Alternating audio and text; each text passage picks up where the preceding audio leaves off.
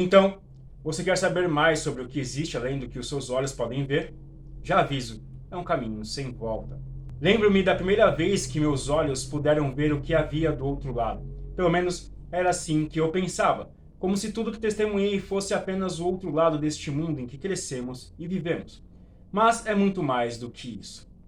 Ao atravessar a barreira que separa os mundos, aquela mesma que uns chamam de película, outros de mortalha, me deparei com um infinito mistério que, mesmo hoje, após estudos e incursões, permanecem sem resposta, mas não totalmente sem resposta. Pensar sobre a Umbra pode queimar o tico e teco de muita gente. Vejo que muitos olham para o outro, muitos olham para o outro lado e vendo o abismo, eles recuam.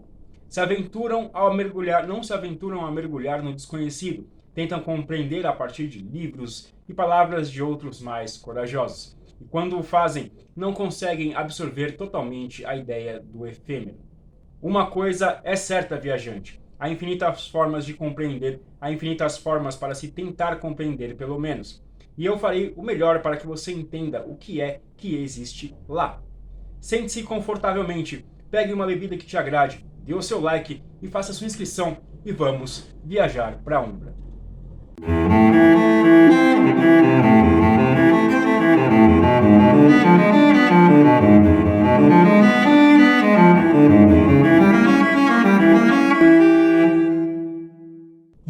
bem, RPGista, estamos de volta no canal 753, agora repaginado com algumas ideias novas aí para vocês, agradecendo já os mil inscritos, que já passamos de mil inscritos, nosso primeiro K de inscritos, eu sei que o vídeo demorou para sair, mas está aí comemorando para vocês com o especial da Umbra, este é o livro 1 da Umbra, livro, livro entre aspas, que eu preparei para vocês, com vídeos, com informações top.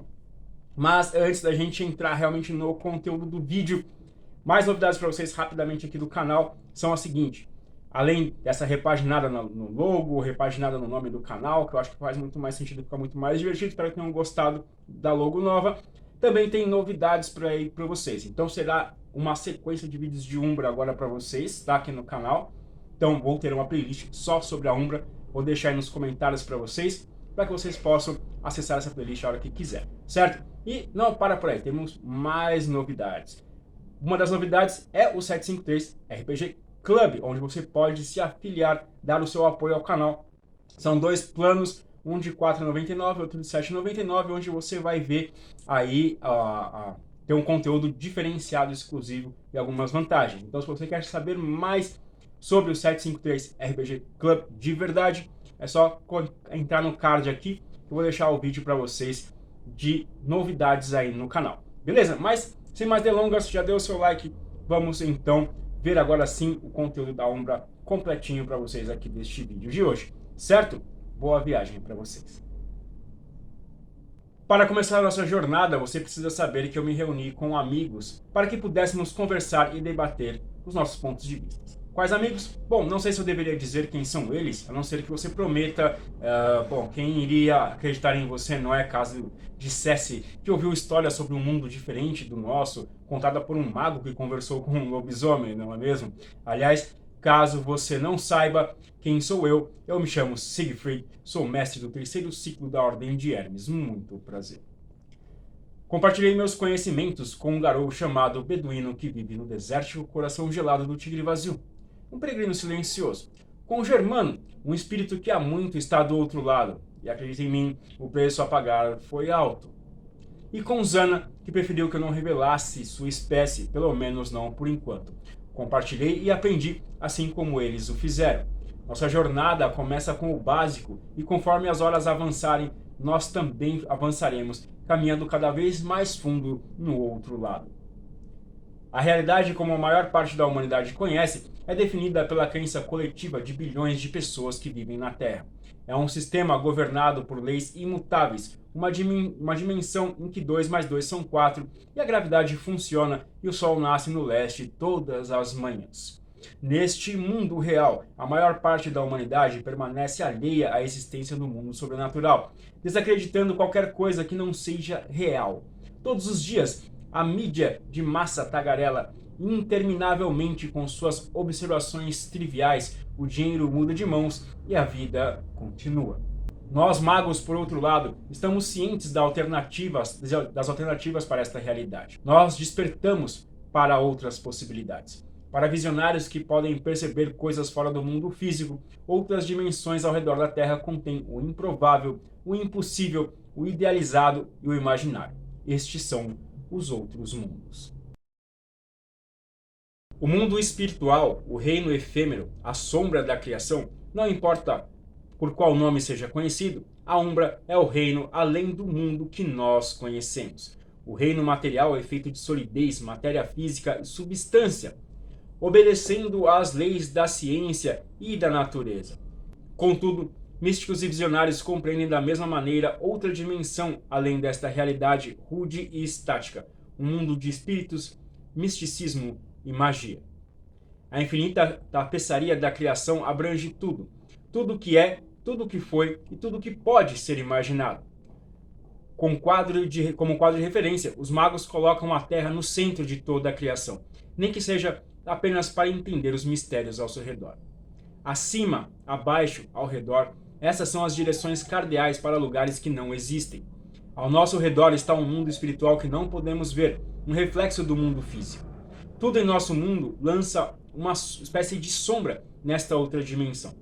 Assim, os magos costumam usar a palavra em latim para sombra, umbra, para descrevê-la. Espíritos efêmeros habitam um reino onde quase tudo está vivo. Sua dimensão mais próxima, a penumbra, reflete a nossa dimensão.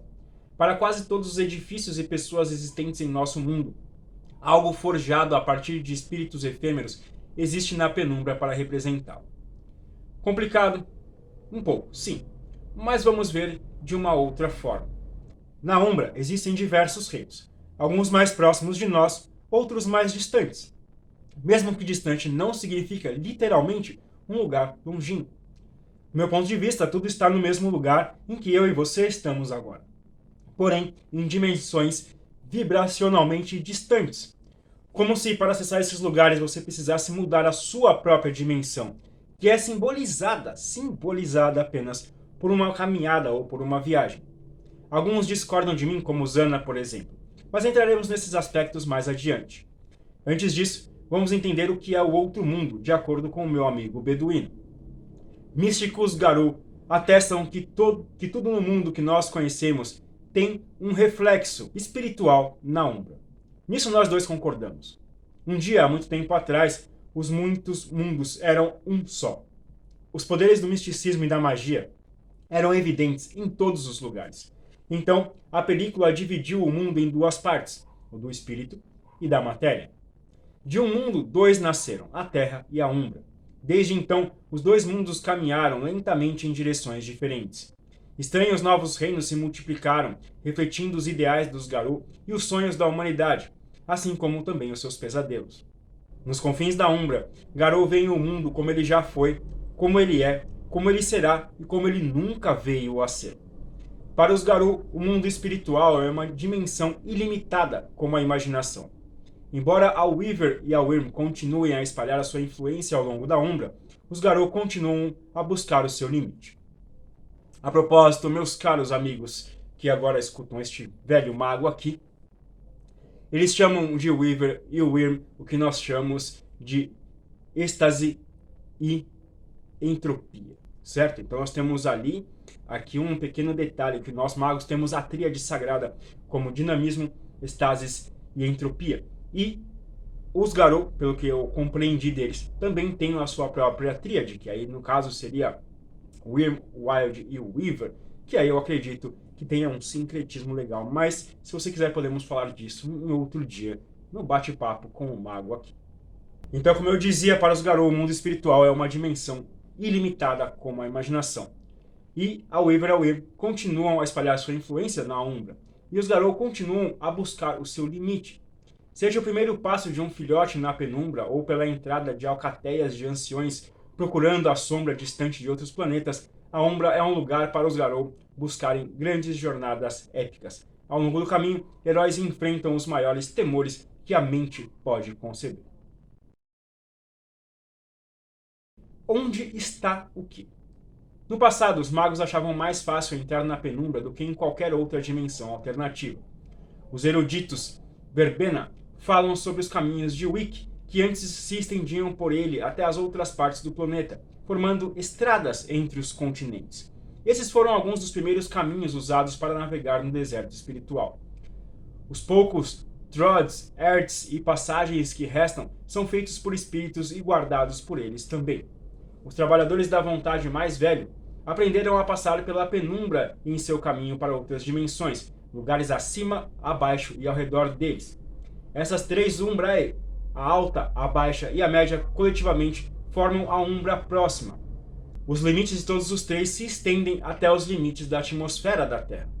Acima de nós está uma dimensão de intelecto, um reino onde ideias e conceitos existem em formas estranhas e imagens vivas. Talvez a palavra acima seja apropriada por causa dos conceitos elevados que aí habitam. Por eras incontroláveis, a Umbra Alta só foi atingida por mestres da esfera mental, elitistas que podiam isolar sua, sua essência intelectual no espaço astral. Projetando suas mentes em corpos astrais, eles já se consideravam superiores às criaturas inferiores inconscientes da existência do plano astral. Agora, eles encontram forças antigas que os humilham com um poder impessoal e onipotente. Tribunais de Umbrood, infestações alienígenas e coisas muito mais estranhas que somente as mentes mais poderosas podem encarar. Abaixo de nós estão os reinos dos mortos, dos esquecidos e das vítimas da entropia. A Umbra Baixa sempre foi uma dimensão sombria e violenta. Assim como a penumbra reflete a vida no mundo físico, este submundo guarda a sombra da morte, Onde a energia viva e dinâmica prospera na umbra média, as forças entrópicas conquistam e corrompem em sua, em sua sombra obscura. Enquanto a tempestade avatar açoitava os espíritos na umbra média e alta, ela torturava almas na umbra baixa. Se um mago o define como umbra negra, terra das sombras, mundo inferior, ou mesmo contrarian, depende muito de sua filosofia. Como quer que você o chame, um enorme turbilhão torna quase impossível para os magos vivos entrar nesta dimensão desde a virada do século XXI, que é, na verdade, o sexto grande maelstrom.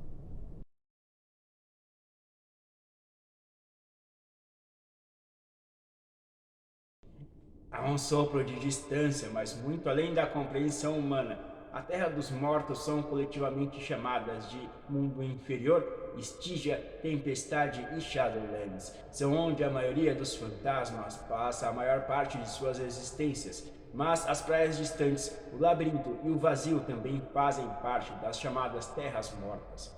Localizadas do outro lado do mundo inferior da Estígia, as praias distantes são um arquipélago infinito de ilhas. Eu acredito que o paraíso pode ser encontrado aqui, talvez o próprio inferno. Exploradores que se aventuraram tão longe dizem que encontraram ambos, comandados por supostos deuses e demônios. Na verdade, ninguém sabe que as praias distantes possuem, pois é proibido viajar até lá. Uivando para a tempestade, para se empestar a tempestade, a tempestade interna onde os espectros vagam livres e os ferrymen silenciosamente conduzem suas jangadas para um propósito desconhecido. Ilhas raras de estabilidade existem entre os ventos sem fim. Estígia é construída em um, e os outros reinos negros são conhecidos por resistirem à tempestade também. Existem também caminhos seguros chamados byways em meio à tempestade. São localizações conhecidas apenas por alguns e são zelosamente guardados. No centro da tempestade está um labirinto monstruoso e em constante mudança. É aqui que os espectros moram e o monstruoso Neverborn dorme, sonhando com a destruição. Todas as paisagens horríveis e imagináveis podem ser encontradas aqui, junto com algumas que desafiam até a imaginação. E bem no centro do labirinto está a boca do vazio, a boca sugadora do esquecimento, manifestada imortal.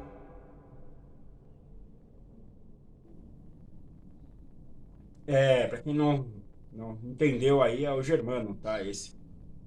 Enfim. Isso me deixa um pouco cansado. Mas, de acordo com o beduíno, e nós concordamos nisso, o mundo espiritual tem as suas próprias leis não terrenas, e elas não são sempre absolutas. Quanto mais distante você estiver da Terra, no coração da telúria, menos a realidade terrena se aplica. Contradições começam a se manifestar para o deleite dos portadores da luz interior. Magia se manifesta de maneiras diferentes. E calmamente, como né, os lobisomens senhores das sombras nos lembram, a Wyrm gradativamente espalha seus tentáculos de corrupção através de vários planos e realidades do mundo espiritual. Ambas as dimensões estão se poluindo. Em alguns domínios, como a própria Terra, o poder da Wyrm é devastador. Como eu disse antes, a Wyrm, para os meus amigos Garou, é simplesmente a destruição e corrupção do mundo, certo? Bom, mas enfim, de qualquer maneira, este é um overview, isto é tudo que a gente pode começar a imaginar a, sobre o outro lado, sobre os outros mundos. Vamos agora falar sobre a penumbra, que é o primeiro, a primeira coisa que você vai encontrar quando você fizer a sua transposição dimensional.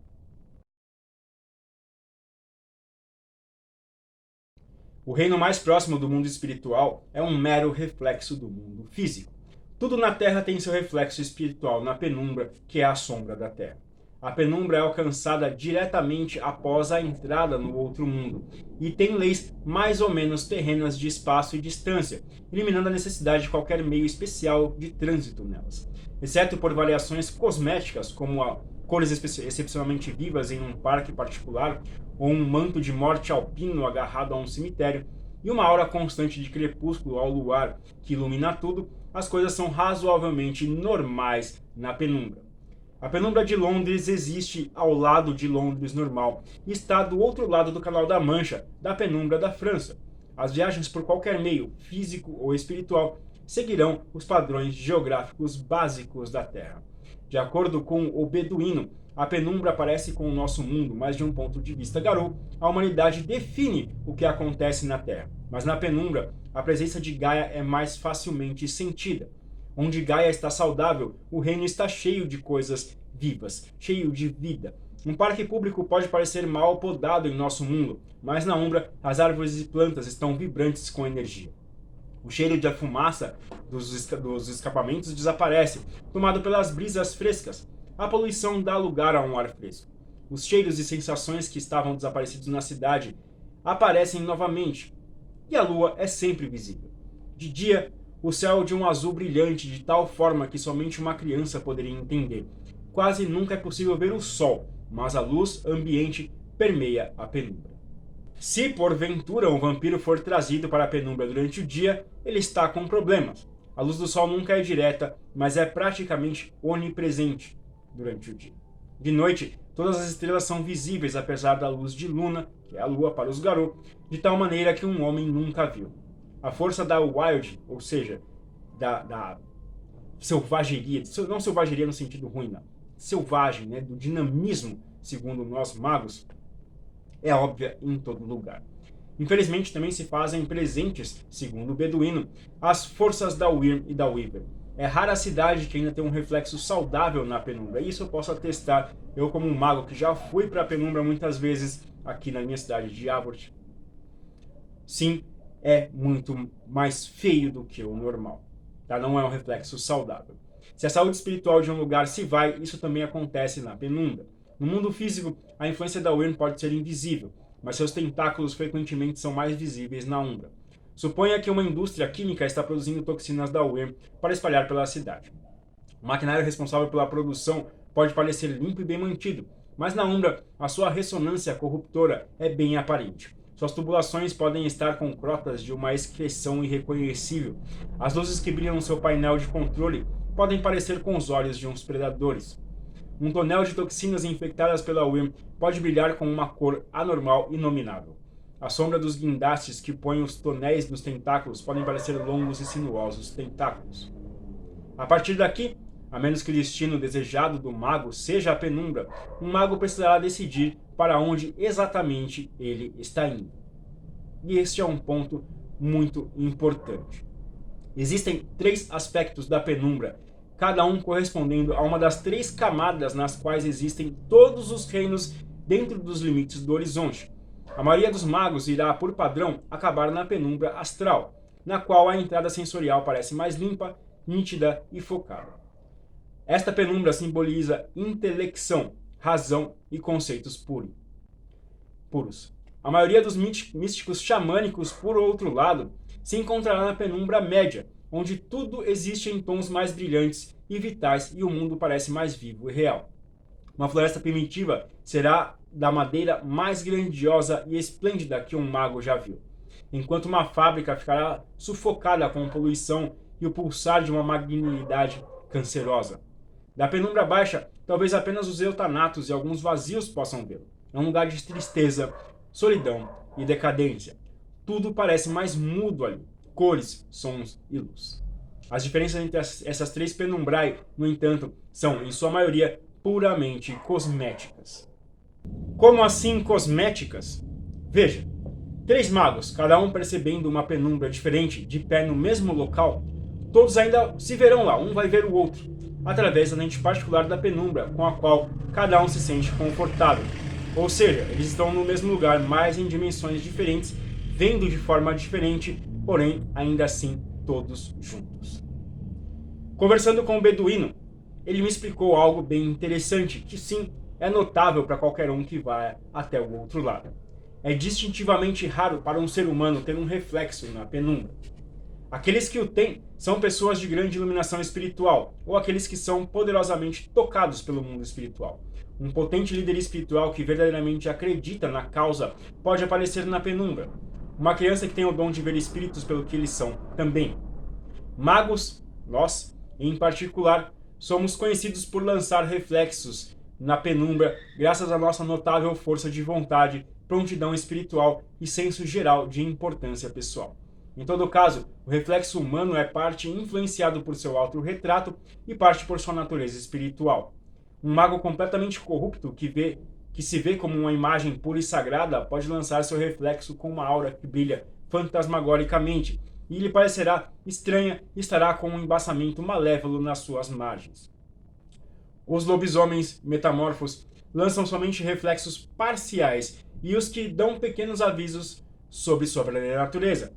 A penumbra não funciona como um faro para a forma verdadeira. Não sei o que ele quis dizer com isso, mas deve ser algum tipo de poder deles lá, dos, lá, dos lobisomens, enfim, que devem saber o que a gente é. Então eu acho interessante até pegar esse detalhe. Se você for um mago e estiver assistindo este vídeo, lobisomens podem saber que você é um mago só de olhar para você. Foi o que eu entendi do Beduíno. Mas enfim, ele ainda me disse que vampiros e outros mortos-vivos não lançam reflexos reais na penumbra, porque eles estão ligados ao que os lobisomens chamam de umbra negra e que nós magos chamamos de umbra baixa ou mundo inferior para os fantasmas.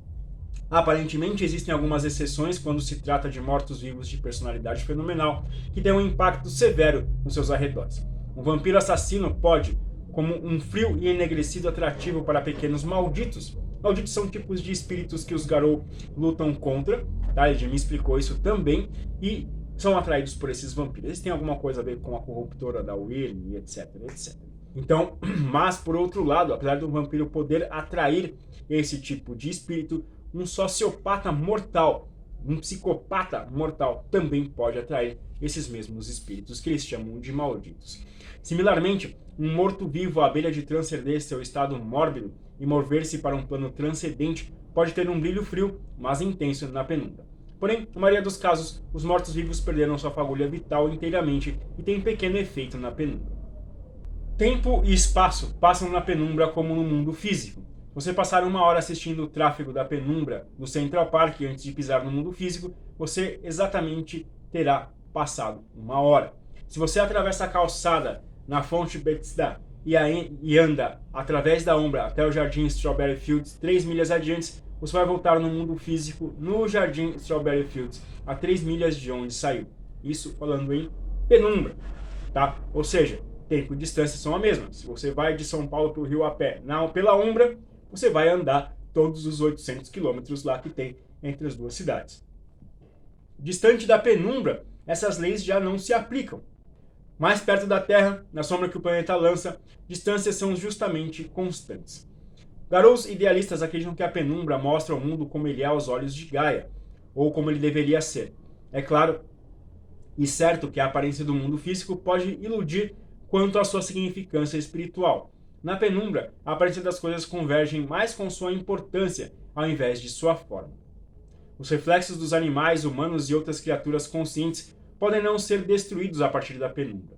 Se alguém ataca a penumbra de uma pessoa, esta pessoa sente um arrepio, a sensação de que alguém andou em, so, em seu túmulo, mas nenhum outro efeito além disso. O reflexo espiritual de uma pessoa não é a alma desta pessoa. Ou seja, é só para dar uma cutucadinha no mortal ali, no adormecido ali, e tudo bem. Certo? Vamos ver agora o que há além da penumbra. Além da penumbra. Nesta conversa com o beduíno, percebi que a grande maioria dos Garou entendem a penumbra, acessam, mas param por aí. Os outros, da própria, os outros mundos da própria penumbra são compreendidos apenas por Garous mais experientes e outros são apenas lendários para alguns dos Garou. Se um mago deseja viajar da penumbra para o espaço astral, suas opções para fazê-lo são determinadas pelo seu método de chegada. Aqueles que contornam fisicamente a película devem entrar em um estado meditativo e querer entrar na umbra alta. A menos que sejam magos, magos mesmo com avatares despertos, eles podem simplesmente vagar por lá com a intenção de alcançar o seu objetivo. E aí eles chegam na umbra alta ou na vulgata. Se, no entanto, o mago chegou por meio da projeção astral normal com um efeito de mente, o único lugar para ir, por assim dizer, é para a umbra alta. O mago passará brevemente pela penumbra astral, chegando quase que instantaneamente à vulgata. Off para vocês. Caros RPGistas, vamos lá. Off. Umbra média, umbra alta e umbra baixa. Umbra média, reinos espirituais, onde os lobisomens, onde os garotos vão, certo? Umbra alta, esfera mente. Quando você lê lá no livro, mente 4, projeção astral, você vai para a umbra com mente, mas você não vai para umbra média e nem para umbra do mundo inferior. Beleza? Então, é interessante a gente saber que se eu faço um efeito de espírito para ir para a umbra, eu vou para a mesma umbra que os Garou vão, a umbra média. Certo? O Garou passa com gnose, achando lá uma superfície de reflexo, ele passa para a umbra média. A umbra alta ela só vai para quem faz projeção astral, que aí neste caso também entra vampiro, lá quando você faz, por exemplo, auspícios nível 5, se não me falha a memória, sim, nível 5, auspício 5, você vai fazer projeção astral, ou seja, projeção psíquica, umbra astral, é a umbra alta, não é a mesma penumbra, não é a mesma umbra média, onde os magos com espírito e os lobisomens vão, certo? Então, deixa bem entendido isso para que eu possa seguir com a minha pré-interpretação de personagem aqui para vocês. Vamos lá. A Umbra Central, ou Umbra Média, que agora constitui a maior parte dos chamados espíritos selvagens, ainda é relativamente facilmente acessível por magos modernos e tem suas próprias regras de viagem. Aqueles que, por qualquer meio, fisicamente entram na Umbra estão virtualmente sempre, por padrão, em posição de passar para os reinos da Umbra Média. O meio mais comum de ir daqui para lá na Umbra Média são os chamados Caminhos da Lua. São chamados assim porque parecem brilhar como se estivessem sob o luar pálido e são conhecidos por aumentar e diminuir com a própria Lua, bem como desaparecer completamente durante o dia. Outra opção é procurar por estradas secretas percorridas pelos próprios espíritos umbrais médios. Embora difíceis de encontrar, esses caminhos geralmente são bastante seguros. Os magos, no entanto, muitas vezes devem negociar com os espíritos guardiões de tais estradas para poder ter acesso a elas. Alguns espíritos gostam de se envolver em jogos de charadas ou azar, enquanto outros exigem até mesmo sacrifícios. Embora esse caminho possa ser complicado, as estradas de espíritos se conectam a cada reino umbral médio. A última opção para o suposto viajante do meio umbral é usar os fios da própria teia padrão. Mais uma vez, esta construção bizarra atinge virtualmente todos os reinos da Umbra Média, mas está repleta de, repleta de espíritos da êxtase, da estase, perdão, muitos dos quais percebem qualquer intrusão em seu território como uma incursão do dinamismo e do caos e, e respondem de acordo, ou seja, agressão, agressão, certo? Nós vamos falar mais sobre a, um, sobre a Umbra Média logo, mas antes, deixe-me mostrar o ponto de vista do Beduíno. Como disse o Beduíno, espero repetir suas palavras da melhor forma possível, Garou de todas as tribos percorrem atalhos para a penumbra, irregularmente, mas os Galiardi e Teurges de algumas tribos contam histórias sobre outras penumbrai. Aqueles que sentem uma necessidade de serem precisos ao tentar categorizar toda a criação, algumas vezes referem a penumbra como penumbra próxima. Há, entretanto, outras. Essas outras penumbrai raramente são visitadas e não fazem parte dos destinos casuais de um lobisomem. Já nós magos, sim, nós vamos para esses outros locais também. O motivo é que esses reinos não estão ligados à Umbra Rasa, a fonte de poder espiritual de um metamorfo. É dito que o mundo físico joga, na, joga uma sombra na Umbra Profunda e na Umbra Negra, e as, e as estranhas penumbra, penumbrae são resultados dessas lendas dos Garou.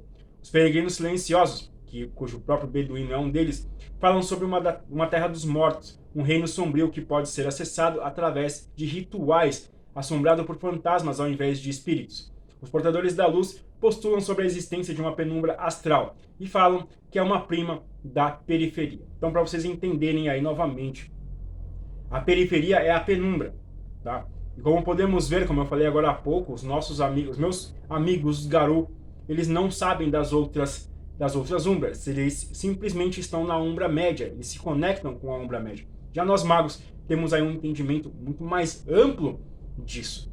Tá? Então nós temos a umbra média, a umbra alta, que é da mente, e a umbra baixa, que é o reino dos mortos. É da onde vêm os fantasmas. Para os, para os Garou, e para mim, no caso como mago também, tem diferença entre espírito e fantasma. Fantasma das pessoas que morreram e continuam atormentadas aqui, próximo a nós, na umbra inferior, na umbra baixa ou no reino dos mortos. Já os espíritos são mais relacionados à natureza, isso os Garou explicam muito bem. Mas, como disse o Beduíno, até mesmo os andarilhos do asfalto se perguntam sobre a possibilidade de uma penumbra realidade, ligada à realidade virtual e à rede mundial dos computadores, coisa que nós sabemos aqui de mago. Né? Nós magos, nós que, que estudamos as, muito profundamente a Umbra, sabemos que sim, existe, segundo amigos, contatos que eu tenho entre os, os adeptos da virtualidade, que sim, há uma, uma, uma, um tipo de reino cibernético na Umbra também, certo? Lógico, isso não vai existir antes do século XX, tá? E para os filhotes, essas teorias não são comuns. A maioria, a penumbra próxima é a penumbra e a única que eles precisam conhecer, no caso dos Garou, certo? As outras penumbrae verdadeiras estão longe de serem uma experiência conhecida. As penumbrae da Lua e dos outros planetas do Sistema Solar. É teoricamente possível, ao menos segundo alguns teóricos e alguns engenheiros do vácuo também. Hum? É possível achar um caminho através do mundo espiritual para outros planetas, ou muito mais além, coisa que as te tecnocratas fazem bastante alguns magos também fazem bastante. A jornada não precisa letal, apesar de certamente ser difícil. Sim, é difícil. Entretanto, sem vida para povoar os outros planetas e suas sombras espirituais, os espíritos lá certamente farão poucos aliados. Como pode ser possível convencer um espírito da virtude a preservar as florestas e oceanos do mundo se o espírito nunca viu um broto de planta ou uma poça de água? Hum? Até o vácuo do espaço sideral é refletido na penumbra, apesar da película ser extremamente fraca entre os outros planetas e estrelas. Alguns poucos Hagabash fazem piada dos místicos humanos que acreditam que não há um espaço sideral físico, que espaçonaves e satélites feitos por humanos são de alguma forma equipamentos mágicos que viajaram ao mundo espiritual. Bom, é claro, eu não consegui falar com nenhum tecnocrata, também não queria, porque eles andam muito agressivos ultimamente, mas sim, já tive contatos e sei que eles fazem coisas no espaço sideral pela Umbra. Tá? Sim, é possível isso, então os lobisomens não sabem disso, eu não contei para eles que eles estão certos nesse tipo de pensamento. Hum? Certo? Mas místicos e ocultistas são informados com ideias associadas com tais corpos celestiais. Definições rudes podem nunca definir completamente o significado pro, um, significados profundos e espirituais. Um teórico pode dizer que Marte é um planeta de guerra, mas na verdade Marte é governado pelo seu próprio encarna planetário, que é um espírito. E através, e talvez até mesmo um celestino acima deste encarno. Um místico pode dizer que Marte possui uma influência nos eventos da Terra, mas o espírito do planeta pode perfeitamente ter as suas próprias ideias. Ou seja, é um grande mistério se você tentar alcançar outros planetas através da Umbra. Claro que isso pode gerar muita coisa legal, mas também pode gerar muitos problemas para você, mago, ou se você for um lobisomem assistindo isso agora, pode ser bem complicado para você se quiser alcançar os outros planetas. Quando alguém chega aos arredores de um reino etéreo ou medita aos céus em um ádito, as vibrações desse mundo são, franca, são fracamente perceptíveis, vibrando como a enigmática música das esferas. Os portadores da luz interior podem passar toda a vida estudando essa estranha e iluminada música. Alguns heróis Garou ousam viajar através desses reinos. Cada encarna tem a sua própria sabedoria, assim como seus dons e bênçãos. Assim como os Garou podem formar uma alcateia baseada em um totem, os maiores heróis Garou podem formar uma, uma alcateia com um encarna planetário como totem. É claro que isso requer uma busca pela Umbra para achar o espírito do totem. Em anos recentes, alcateias inteiras de anciões, que são Garous, composto mais altos seriam praticamente os arquimagos que nós temos, tínhamos, né, na Terra, agora já estão, enfim, desaparecidos. Esses anciões têm tentado essas grandes buscas para encontrar uma nova esperança para um mundo que morre a cada dia. Só um adendo para vocês, magos, que não conhecem, nunca tiveram contato com os lobisomens, para eles o mundo está praticamente acabando. A gente se ferrou na guerra da, da ascensão apesar de estarmos aí resistindo, não sei se você conhece a Esfinge, se não conhece, procure saber. Vou deixar para vocês, inclusive, um conhecimento extra aí na descrição, tá? Para que você possa sim conhecer um pouco sobre os manifestos do Conselho Rebelde, hum? certo? Mas vamos voltar para a Umbra. A Umbra Média. Além de conectar os reinos da Umbra Central, ou, né, no caso, a Umbra Média, os caminhos da Lua e as trilhas dos espíritos tendem a conectar pontos importantes dentro de reinos maiores. Mais uma vez, porém, muitos desses caminhos foram danificados ou reorganizados pelas reações espirituais recentes que abalaram a Umbra. E o viajante inexperiente é avisado para não vagar muito longe, para não perder o caminho e ficar preso por tempo suficiente na Umbra para perder o seu eu humano e se tornar uma coisa do espírito. Além do perigo onipresente da desincorporação, está também a ameaça de seres malévolos que começaram a perseguir as pontes entre os reinos em números recordes nos últimos anos. Mesmo as estradas espirituais, uma vez em grande parte invioladas, não são mais tão protegidas da invasão de tais entidades como antes, embora continuem sendo o método mais seguro de trânsito na Umbra Média ou Umbra Central. Tá? Costumava haver um pouco mais de rima e razão para a organização de vários reinos na Umbra Média, mas os mundos que os compõem agora são arranjados um pouco mais aleatoriamente da perspectiva nossa dos despertos. Caminho, os caminhos que levaram a destinos específicos podem ser rompidos, levar a lugar nenhum agora ou levar o viajante a um destino muito diferente daquele que ele imaginou. Isso é verdade até mesmo para os caminhos dos espíritos, embora os nativos da Umbra Média pareçam ter pouca dificuldade, na maioria das vezes, em descobrir aonde determinada estrada leva. Existem outras trilhas que serpenteiam pelos mundos médios, e estas, embora menos seguras no geral do que os caminhos da lua e trilhas espirituais, são provavelmente um pouco mais fáceis para a maioria dos despertos encontrar e usar. Claro, existem poucas garantias que quando se trata de quais estradas levam aonde. Em geral, o espelho espiritual oferecido pela Umbra torna a escolha de alguns caminhos um pouco mais fácil, como a escolha de duas estradas, uma das quais é um riacho nevoado e a outra é pavimentada com coroas de crânio. O viajante médio tem uma ideia de qual está mais apto a levá-lo ao destino de sua preferência, mas nem sempre é o caso.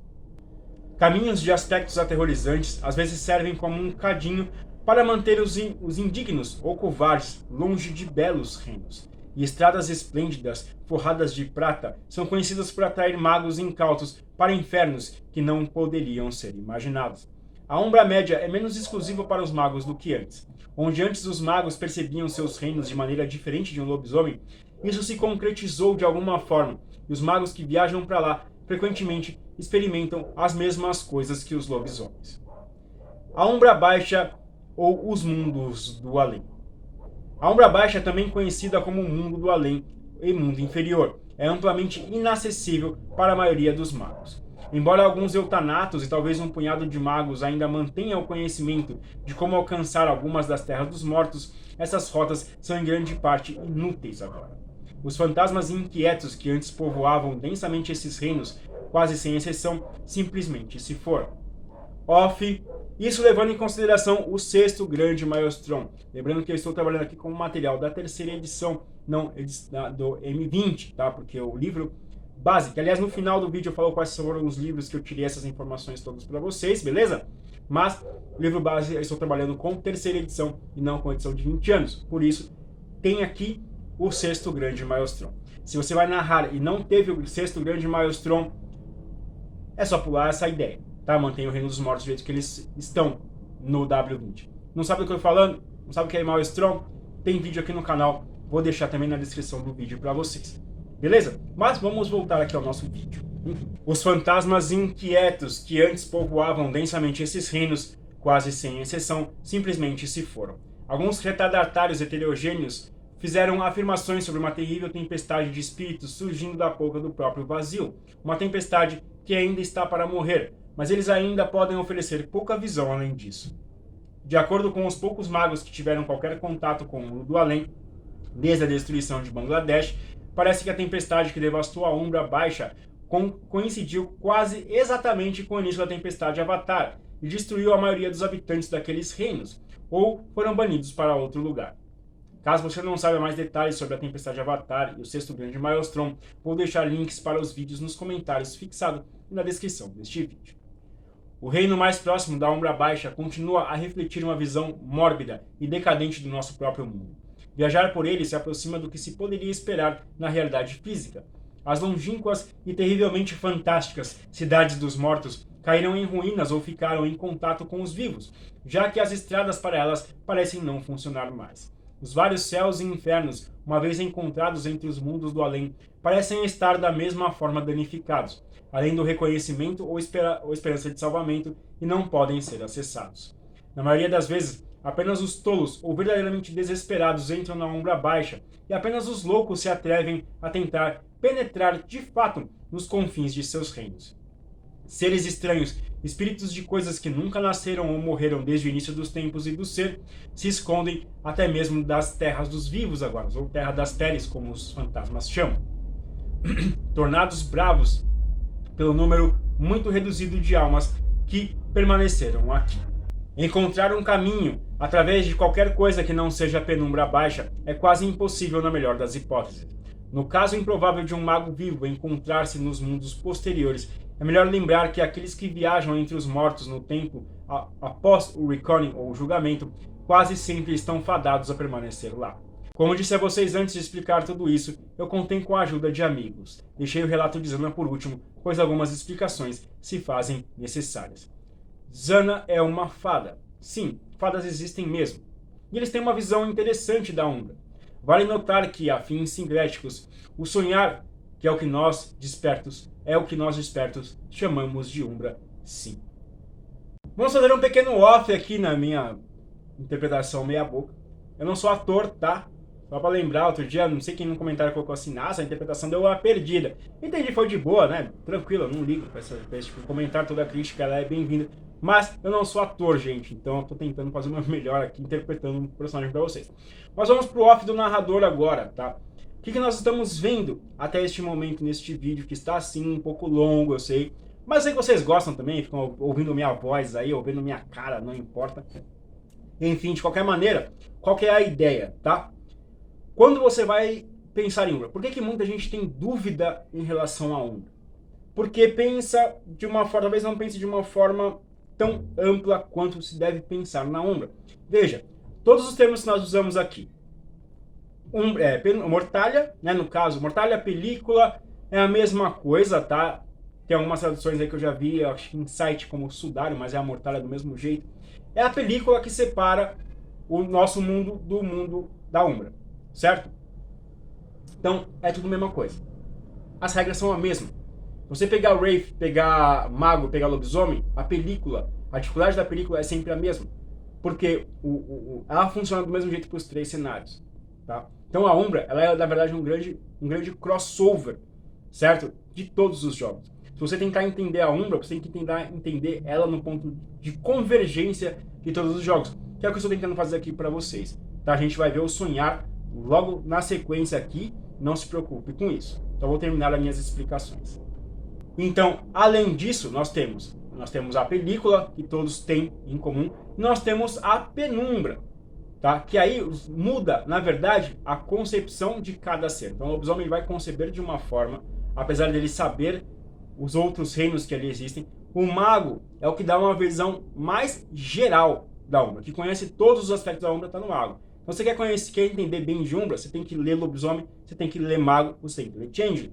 E Wraith é uma parte da Umbra apenas. O mundo inferior é o que a gente está falando até agora de Umbra baixa, certo? A Umbra média é onde todo mundo vai, magos e lobisomens. Umbra alta é só com esferas de mente. Só que tudo isso é na penumbra. Ah, peraí, mas a penumbra já é o próximo reflexo, aí tem o centro. Calma que a gente vai entender tudo isso, não se preocupa. Eu sei que é treta, é meio complicado entender isso, mas eu estou fazendo o melhor para explicar para vocês e eu espero que vocês estejam entendendo. Já deixa no comentário se vocês estão entendendo ou não, tá? E este é só o livro 1 da Umbra que eu estou apresentando para vocês. Eu vou fazer mais vídeos com mais detalhes e aí nós vamos entrar em cada aspecto da Umbra dentro do ponto de vista de cada um dos seres das, do mundo das trevas. Beleza? Então, segura aí que eu vou lançando esses vídeos aí para vocês na sequência, tá bom? Mas, de qualquer forma, este vídeo já é o suficiente para que você possa entender a Umbra de vários aspectos diferentes. Acho que vai pegar tanto do lobisomem, quanto do mago, quanto do Wraith, e agora para vocês o ponto de vista de Zana. Assim como nós temos capelas e caerns construídos sobre nodos, as fadas têm a sua própria organização nos lugares onde a quintessência, ou melhor, o glamour flui. Esses locais são chamados de freeholds ou propriedades livres. Alguns chamam de clareira. Zana não quis me explicar a diferença entre eles, talvez por uma questão de preservação da própria espécie, não é? Ela me disse, na ocasião, que era para o meu próprio bem. Eu acreditei nela. Então eu, como, como um hermético estudioso, deixei que a seguir a sua, os seus ditames. De qualquer forma, ela me disse que entre os freeholds, que seriam basicamente capelas de changelings, existem os Trods, que são caminhos mágicos. Apesar de bastante reduzidos em número hoje em dia, ainda proporcionam aos, aos que têm uma maneira de viajar de um lugar ao outro. Durante 600 anos após a fragmentação, poucos Trods funcionam. Quando a banalidade fechou os portais para a Arcádia, a maioria dos caminhos para o sonhar foi selada com eles. Aqueles que continuam abertos muitas vezes eram difíceis de encontrar, praticamente impossíveis de abrir sem os rituais apropriados e a sincronia correta, além de seu uso ser excessivamente perigoso. Por serem as estradas do sonhar, os Trods, ao menos no sonhar próximo, permitem que os Changeling viajem de um lugar ao outro sem, e que usem as suas artes, ou seja, os seus poderes, livremente, sem precisar temer a banalidade. Mesmo ao viajar de uma propriedade livre a outra, os Changelings deixam o mundo real assim que pisam num Trod. Ou seja, basicamente, o Changeling para as fadas, né? Uh, esses freeholds, essas capelas, são passagens para a Umbra, que eles chamam de sonhar. Mas vamos entender isso de forma melhor. Como eu estou explicando como Zana me explicou, para que vocês possam entender da mesma forma que eu entendi. Então, Zana me disse que, mesmo ao viajar de uma propriedade livre até a outra, os Changeling deixam o mundo real assim que pisam num Trod, ou seja, eles praticamente vão para a Umbra ao pisar num Trod. O caminho atravessa o sonhar próximo e volta a emergir no mundo real em outra propriedade livre. Alguns trodes terminam de repente em determinados locais do sonhar. Esses locais podem encerrar sérios perigos para os Changeling não acostumados a viajar pelo sonhar depois de um isolamento de 600 anos. Essa parte realmente, Zana, ela me explicou, mas talvez alguém que esteja assistindo, que se por acaso for um que está estiver assistindo vai entender melhor do que eu, que sou apenas um mago. Mas enfim, a jornada pode ser rápida e fácil, e o Changeling chegará ao seu destino quase imediatamente, ou longa, árdua e desafiadora. A maioria das viagens via Trod parece levar o mesmo tempo que qualquer viagem para o mundo destino no mundo real, mas no sonhar é possível empregar truques e meios mágicos com muito mais facilidade para acelerar esta viagem. Ou seja, aqui já vemos que Zana nos diz que o tempo no sonhar passa do mesmo jeito que eu disse que o tempo passa na Umbra. Além disso, os Changeling particularmente corajosos ou desesperados podem viajar para o sonhar profundo à procura de atalhos. Ocasionalmente, os Kitain descobrem que aquilo que parecia uma jornada de vários dias ou semanas levou somente alguns segundos no mundo real, e essa é a natureza do tempo no sonhar. De acordo com Zana, o único aspecto que todos os Trods que permanecem constante é o que eles também chamam de caminhos de prata como um cabo guia que se estende por todo o Trod. Essa senda prateada aparece assim que os viajantes pisam pela primeira vez na estrada feérica. O caminho de prata conduz o Changeling ao seu destino e propicia um pouco de proteção contra os perigos do sonhar. Conquanto o viajante permaneça no caminho, os monstros quiméricos acharão muito mais, muito mais difícil atacá-lo. Os monstros mais inteligentes sabem disso, e muitos desenvolvem chamarizes e truques para enganar os changelings imprudentes e levá-los a deixar o caminho ou acreditar que já se perderam. Não bastasse isso, existem muitos lugares em que o caminho aparentemente desaparece ou fica extremamente difícil de seguir. Os viajantes muitas vezes veem-se obrigados a resolver enigmas ou derrotar guardiões se quiserem permanecer no caminho de prata. Portais selvagens. Descobertos ou redescobertos apenas recentemente, os portais selvagens abrem-se para veredas que, no primeiro momento, parecem ser torres completos, com um caminho de prata e tudo mais. Na realidade, eles só levam às partes mais selvagens do sonhar distante ou profundo.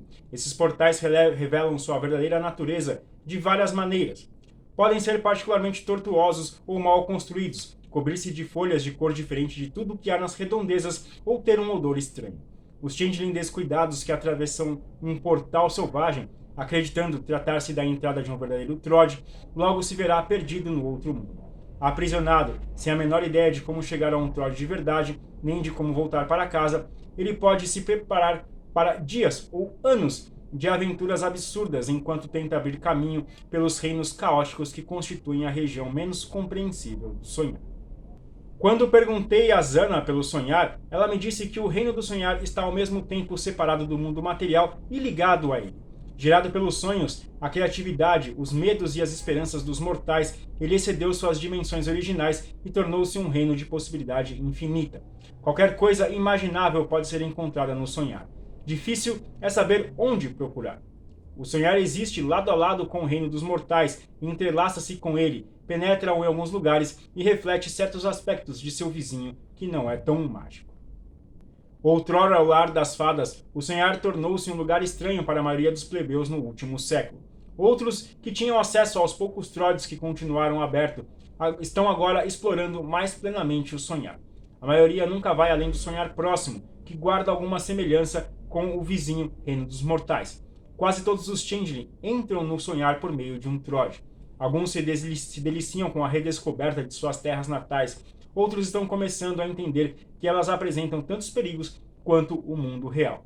Aqueles que estudam esse reino mágico ainda nem começaram a descobrir os inúmeros e diversos lugares a serem encontrados por lá. A natureza do sonhar, com seu terreno mutável, clima caótico e fenômenos inexplicáveis, torna essa categorização uma tarefa impossível de qualquer maneira. Possibilidade ilimitada, muitas vezes é só outra expressão para irremediavelmente confuso. Apesar da dificuldade de determinar onde exatamente uma parte do sonhar acaba e outra começa, os eruditos entre as fadas geralmente concordam com a divisão tripartida do reino: o sonhar próximo, o sonhar distante e o sonhar profundo.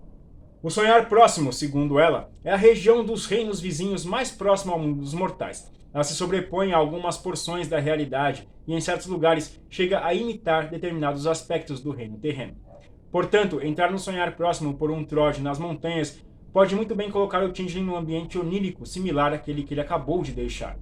Picos pontiagudos e, de, e desfiladeiros formam o terreno das redondezas, e o próprio Trod se adapta às curvas de uma estrada ou de um riacho que corta as montanhas do lado mortal da cortina. As partes do sonhar próximo, que não lembram os reinos mortais vizinhos, às vezes são modelados por seus governantes.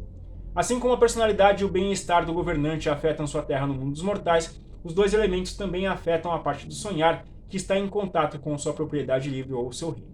Muitas propriedades livres existem quimericamente no sonhar próximo, o que permite aos que têm entrar numa propriedade ao lado mortal, atravessá-la e sair da residência diretamente no sonhar. Devido a essa existência dupla, a propriedade livre responde às emoções e à saúde do governante em seus aspectos tanto terreno quanto mágicos. Pode-se entrar no sonhar próximo por meio de trotes que geralmente vão de uma propriedade livre a outra. Como existem muitas propriedades livres no sonhar próximo, até mesmo os plebeus se acostumaram a usar essas vias de entrada e saída do mundo real desde que os si, desde, desde que os os tornaram acessíveis. Perigoso, ainda que instigante e aprazível, o sonhar próximo e suas estranhezas são de mais fácil reconhecimento e assimilação pelos Changeling do que as outras partes das terras oníricas. Isso porque há uma certa infiltração da banalidade neste reino vizinho, o que ajuda a organizar o caos em padrões. A banalidade geralmente perde seu poder antes da, che da chegada a afetar os rincões mais distantes. Portanto, o sonhar se torna mais estranho e faz menos sentido quanto mais os que têm se aprofundam nele. Poucos arriscam a longa viagem para além do sonhar próximo. Aqueles que o fazem costumam ser taxados de loucos. Aqueles que retornam fazem jus ao rótulo. Se a experiência no sonhar próximo é a de ver uma história, viajar pelo sonhar distante é como cair dentro de um mito ou de uma lenda. O sonhar distante. O sonhar distante começa onde o sonhar próximo termina, apesar de às vezes ser difícil determinar as fronteiras entre os dois. Esta parte das terras oníricas só pode ser alcançada por meio de um trode, mas até isso pode ser perigoso e atordoante. É mais difícil seguir o caminho de prata, é mais difícil seguir o caminho de prata, que às vezes pode desaparecer por completo ou falhar em certos pontos. Até mesmo viajar pelos trodes no sonhar distante é perigoso devido à natureza caótica e imprevisível do reino. Somente os trodes poderosos chegam tão longe no sonhar. Entre os muitos perigos deste reino estão as criaturas de pesadelo que espeitam nos esconderijos do sonhar distante. Coisas estranhas, provenientes da Arcádia, também podem ser encontradas neste lugar, libertas pelo enfraquecimento dos portões do reino desde seu fechamento, desde seu fechamento há 600 anos. É quase impossível predizer suas naturezas, seus processos mentais ou suas reações aos changelings que venham a interagir com elas. Apesar de algumas até oferecerem conselhos ou asilo, outras poderiam desejar escravos changelings ou considerar os visitantes como presas para suas próprias versões de caçadas esportivas. O sonhar distante também é o ponto de partida de antigos portais para o sonhar profundo, mas essas entradas são quase sempre guardadas por feras ou armadilhas mágicas e testes deixados pelos Ti para protegerem seus reinos. É possível encontrar uma esfinge cujos enigmas encerram a chave para a abertura de um portal ou para a morte do Changeling, Contudo, as adivinhas não precisam fazer sentido. A lógica se rompe a essa distância do mundo material, e 2 mais 2 nem sempre são 4. O que concluímos aqui só com, esta, com, esta, com este relato do que Zana me disse é que, basicamente, como eu, mago, digo, o sonhar e a umbra são praticamente a mesma coisa. Talvez as armadilhas só sejam disparadas por aqueles que procuram ativamente por elas, disse Zana. Os testes podem, ser, podem ter mais a ver com evocar uma certa reação do que com fazer a coisa certa. Mas fazer a coisa, a coisa errada pode levar a uma catástrofe. Criaturas como dragões e unicórnios são abundantes neste reino. Eu, particularmente, quando vou para a Umbra, nunca vi. Talvez seja só por uma questão de, como eu disse anteriormente, o ponto de vista de quem vai é muito importante para que você possa entender a Umbra de uma maneira mais geral. Então, como o Zana me disse, Criaturas como dragões e unicórnios são abundantes, e várias delas têm poderes jamais concebidos, a não ser nos mais antigos contos de onde essas criaturas saíram.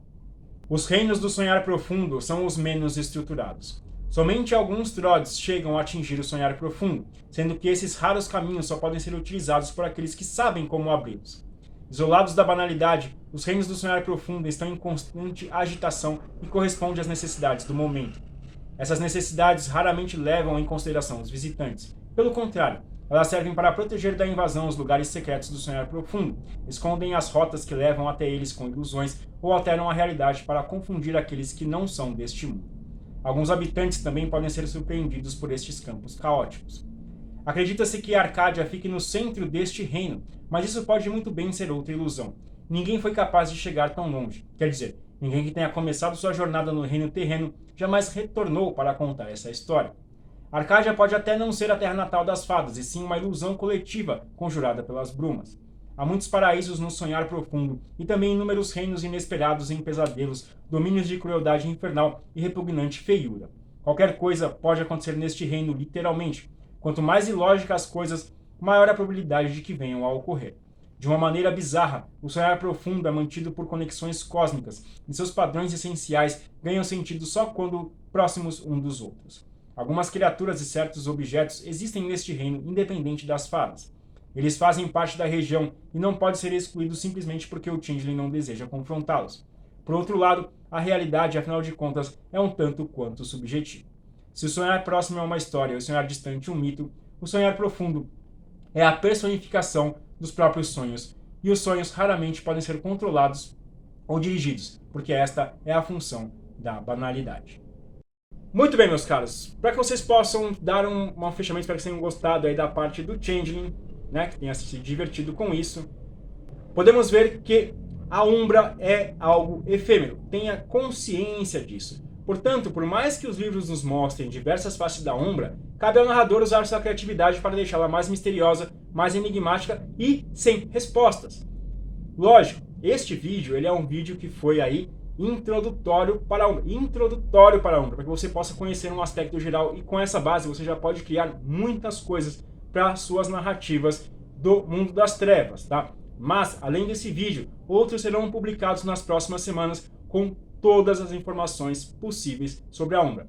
Vale ressaltar que, independente do que está escrito nos livros, sua criatividade deve ser ainda mais estonteante para seus jogadores. Use e abuse da Umbra de seus seres, além de se inscrever no 753 RPG Club e se tornar também um membro, que é aí a novidade que eu tenho para vocês, caso vocês não tenham visto o outro vídeo que eu lancei essa semana, tá?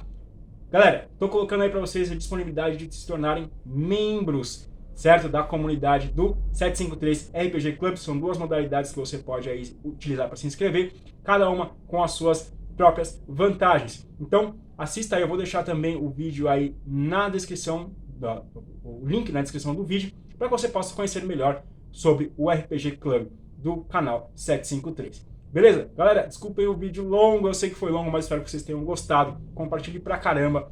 Se inscreva no canal, que é muito importante, tá? Você se inscrever. Já passamos aí de mil inscritos, muito obrigado. Novamente, sou eu falando isso. Mas espero realmente que vocês tenham curtido esse vídeo. Deixa nos comentários o que você achou, sua opinião, sua crítica mesmo, se for crítica, pode deixar aí embaixo, que eu vou ouvir a todos vocês. Beleza? Galera, foi isso. Vamos encerrar este vídeo sobre Umbra, primeira parte. Logo mais Fique ligado aí, ative as notificações, logo mais a segunda parte do vídeo da Umbra para vocês. Beleza? Aquele abraço, fui!